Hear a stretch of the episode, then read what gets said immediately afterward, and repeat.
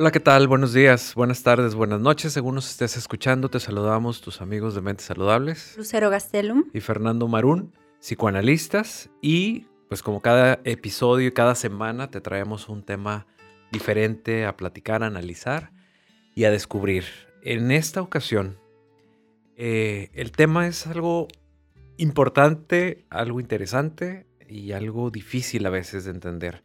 el tema se llama Cuando tienes un hijo líder. Y esto nos podría llenar de orgullo, pero también a veces nos podría llenar de preocupaciones. preocupaciones y de estar atentos a ver para dónde se puede dirigir este liderazgo, de tener un hijo que tenga estas características, que un hijo o ser papá o mamá de, de esta persona que puede dirigir, que puede orientar a un grupo y que este grupo lo va a obedecer y que también tiene autoridad sobre los demás. Y eso es a una edad, a cierta edad, depende de, la edad del hijo, pues también podría ser preocupante porque pues lo van a seguir y la responsabilidad que conlleva que las personas te sigan, pues no es lo mismo para un niño o niña de 6 años o alguien de 10 años o en una situación de crisis que te puedan seguir. Entonces, estas personas, dependiendo de la edad, que también lo vamos a analizar, eh, van a estar a la cabeza, van a estar al frente de un grupo de otras personas que lo van a seguir y aparte le van a autorizar toda la autoridad a mi hijo, a mi hija. Qué padre, qué bueno, qué emoción, pero qué, orgullo, qué miedo y qué preocupación también al mismo tiempo. Es un arma de dos filos. ¿Cómo ves, Lucero? Muy interesante y ahorita que te escuchaba, creo que también podríamos ir diferenciando hasta dónde es responsabilidad de los papás y hasta dónde ya no porque muchas veces pensamos que como papás podemos llegar a ser muy, muy responsables o podemos controlar lo que los hijos hagan y no podemos hacer eso. O sea, podemos poner las pautas, los límites, las consecuencias, pero al final del día lo que el hijo va a hacer también va a ser decisión de él. Entonces eso es todavía más angustiante, ¿no? O sea, el empezar a darnos cuenta que, bueno, van a haber algunas cualidades que van a tener estos niños y que a los papás los pueden nutrir de mucho orgullo, pero que también tenemos que saber los límites de qué podemos hacer para incentivar, si no tenemos un hijo líder y que de pronto nos angustia también eso, pero también es si está como desde un liderazgo negativo, que ahorita vamos a hacer la diferencia y tal y tal, cómo hacerle, ¿no? Como para poder controlar la angustia y poder intervenir con el hijo. Claro, es, eh, bueno, el liderazgo tiene que ver con algo de aprendizaje dentro de los papás, porque muchas veces el abuelo, la abuela, el papá, el nieto, la nieta, llevan esta carrera de aprendizaje y de como si fuera una herencia, de poder transmitirle de una generación a otra este liderazgo, los enseñan, los preparan, eh, les dan toda la infraestructura económica, moral, social, de valores, etcétera, a los hijos para que puedan ser como ellos, ser como la, tradición familiar también viene diciendo, y entonces eh, el ambiente facilita que un hijo pueda llegar a ser líder. Y ahí es, hay una experiencia, hay una tradición, hay un conocimiento de lo que significa ser líder en esta familia.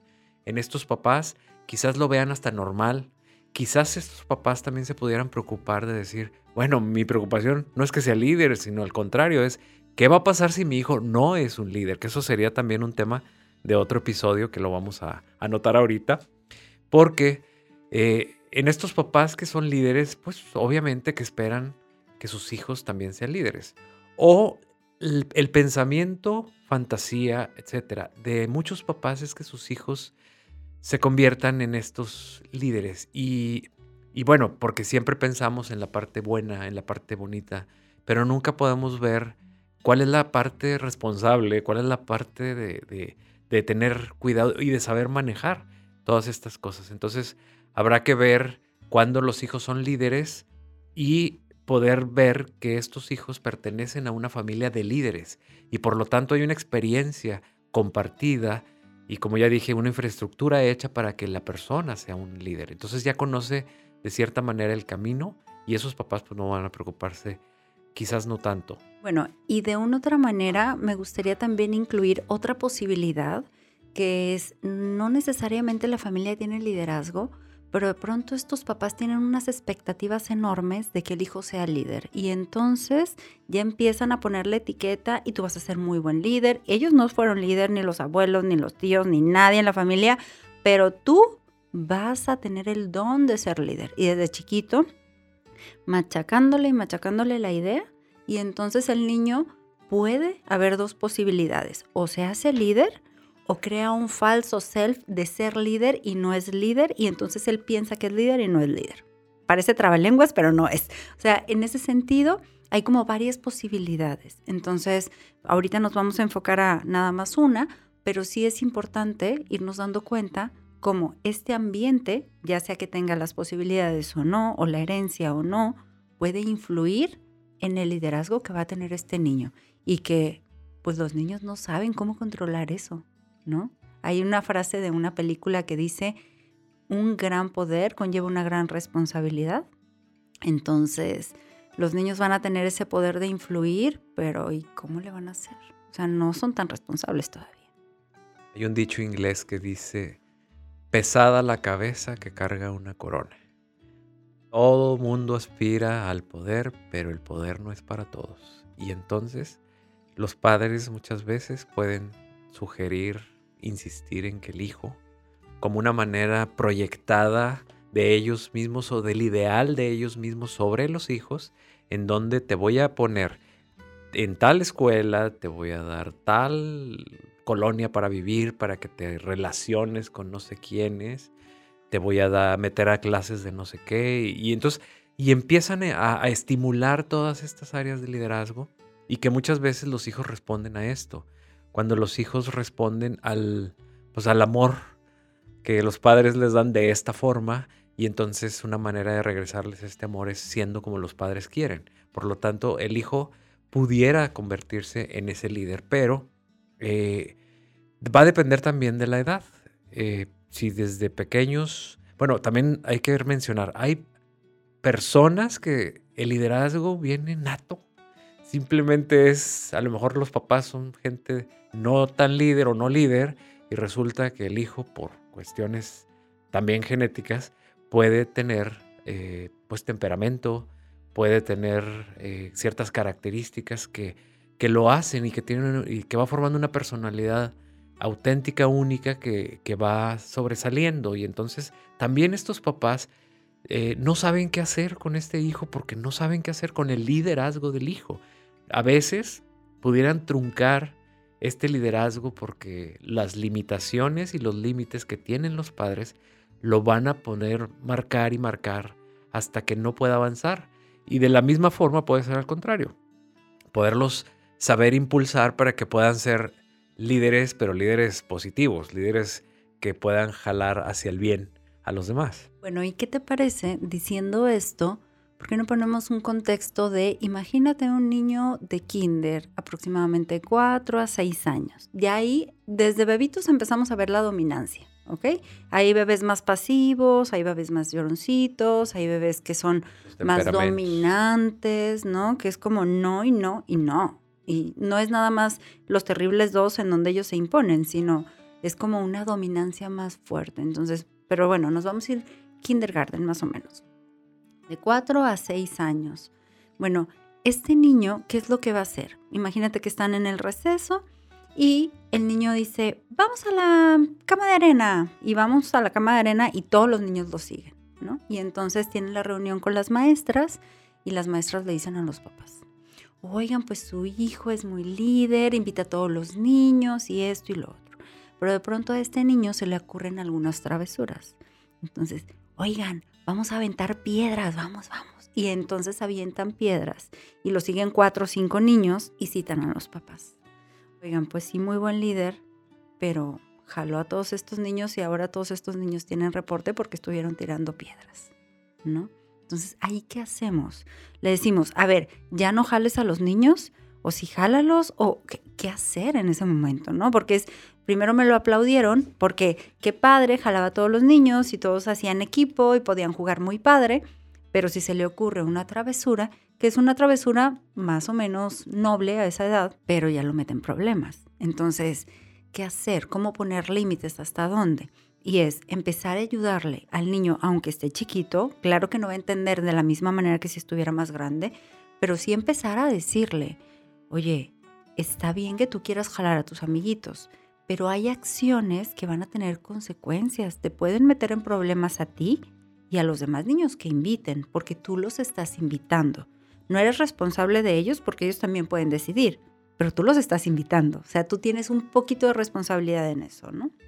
Entonces, parte de esta intervención de los papás no es nada más dejarlo ir, sino también que el niño vaya aprendiendo que tiene consecuencias, que sus acciones tienen consecuencias, que no es, no pasa nada, porque mucha gente siente que no pasa nada, y sí pasa, ¿no?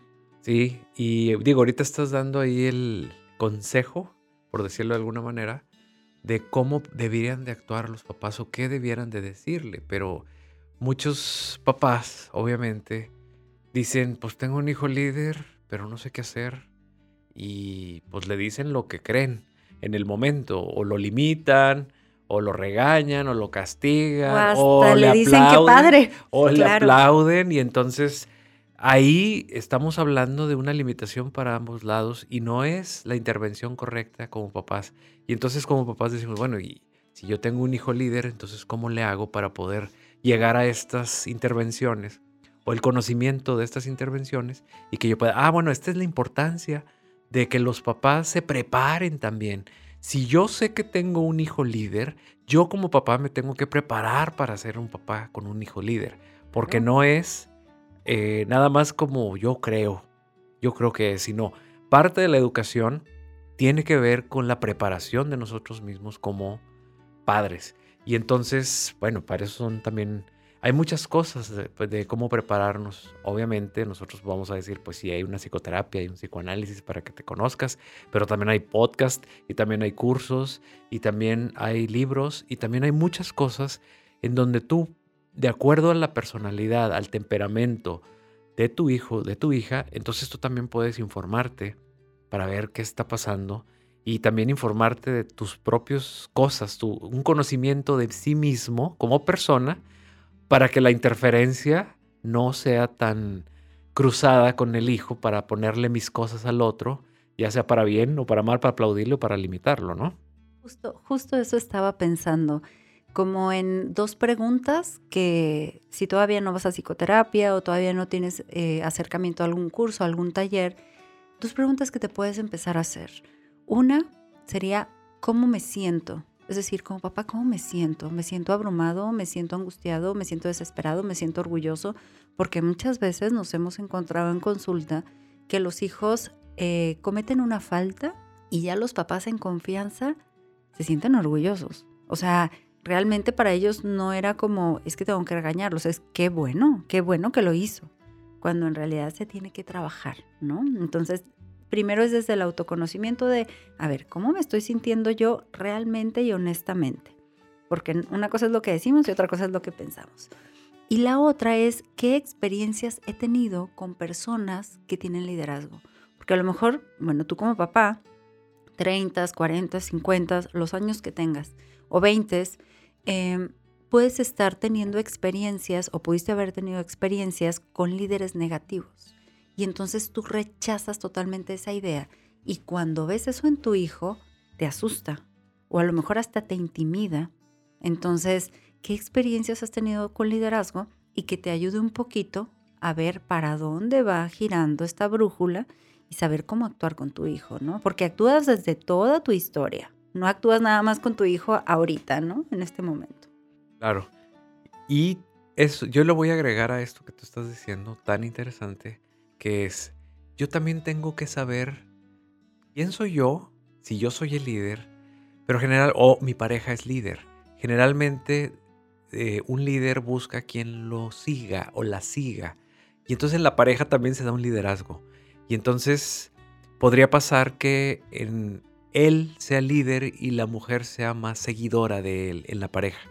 Y entonces tienen un hijo y entonces el papá que es líder le va a aplaudir al hijo las cuestiones de liderazgo o si el hijo adopta la postura, por ejemplo, en este ejemplo, bueno, por ejemplo, en este caso que estoy mencionando, la postura de la madre más seguidor, seguidora, entonces el papá se va a enojar o lo va a limitar y la mamá también se va a preocupar porque está regañando al hijo. Entonces este, este liderazgo en la pareja es bien importante saber que existe, que a lo mejor en la pareja misma no se está presentando o, se está presentando algo asimétrico en el sentido de uno es el líder, él o ella, y el otro sigue. Y entonces, supongamos, tenemos dos hijos, uno es líder y el otro es más pasivo, pasiva, y entonces el otro sigue. Entonces, va a haber ahí unas dinámicas familiares cruzadas y va a haber equipos en donde tu consentido, tu consentida, eh, o a uno le aplauden y al otro lo regañan por no ser como el otro,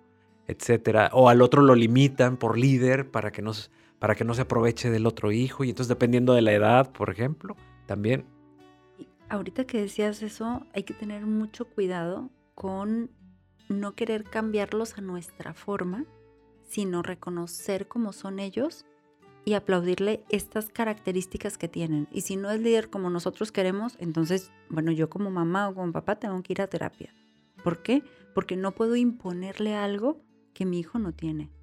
Claro. Entonces yo le voy a transmitir a mi hijo, eres insuficiente, no vales, lo que tú eres no es tan importante. Y entonces el autoestima se va a romper.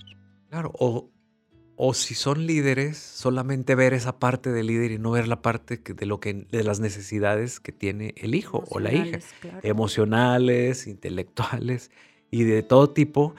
Y, nada más nos enfocamos en, ah, mi hijo, en sentirnos orgullosos de mi hijo, mi hija es líder y, y, le aplaudo cada vez y solamente quiero ver esta parte porque esta es la parte que más me gusta. Y cuidado y el hijo o la hija tenga el éxito allá afuera, desde, a veces desde muy pequeños, con ese liderazgo, pues se van por ese lado.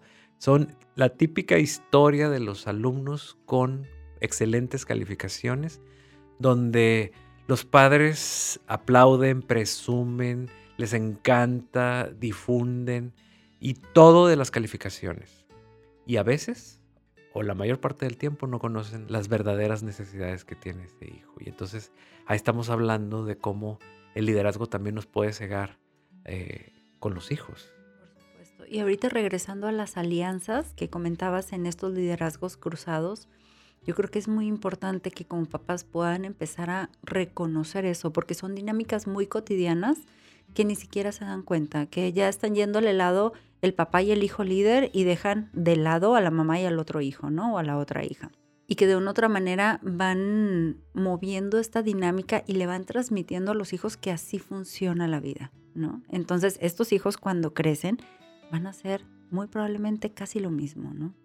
Claro, y me quedo pensando es cuando llega un, paciente adulto, por ejemplo, a consulta, donde es muy líder, donde le estimularon con las mejores escuelas, universidades, quizás viajes, eh, dinero, estudios, posgrados y demás. Y van a terapia y resulta que sufriendo por esta falta de, de, observación de reconocimiento en las áreas emocionales. Y esa es la queja, finalmente, ¿no? O sea, como, pues sí, mis papás me dieron todo esto, pues sí, yo respondí muy bien en, laboralmente, por ejemplo, pero eh, mi vida emocional ha sido muy triste, mi vida emocional ha sido muy sola, mi vida emocional, eh, tengo muchos problemas porque solamente fue estimulada un área de mi, de mi personalidad y de mi vida. Y por lo tanto, esta es la otra parte que también corremos el riesgo de perdernos de vista todas las, demás cosas y solamente fijarnos en el liderazgo que generalmente se da en el lado positivo. En el lado negativo también se pierden estas cosas porque estamos tan preocupados porque mi hijo o mi hija es un líder negativo que tengo que estar detrás de él, que tengo que estar preocupado por ella, que tengo que estar arreglando las cosas que hace, que tengo que estar mortificado o mortificada. También en muchos sentidos el liderazgo negativo pueden ser gritos, o sea, gritos de auxilio, en donde, y, yo lo ubico más, mm, no quiere decir que únicamente, pero sí es más frecuente en la adolescencia, esa parte del liderazgo negativo porque empiezan a retar a la autoridad naturalmente, porque los adolescentes necesitan este proceso, pero si ya hay un liderazgo negativo y llegan a la adolescencia, es una bomba, es una bomba enorme. Y entonces también pueden ser gritos de auxilio. Mamá, papá, ayúdame a detenerme. Yo no me puedo detener solo. No puedo detenerme solo. Mis impulsos me ganan.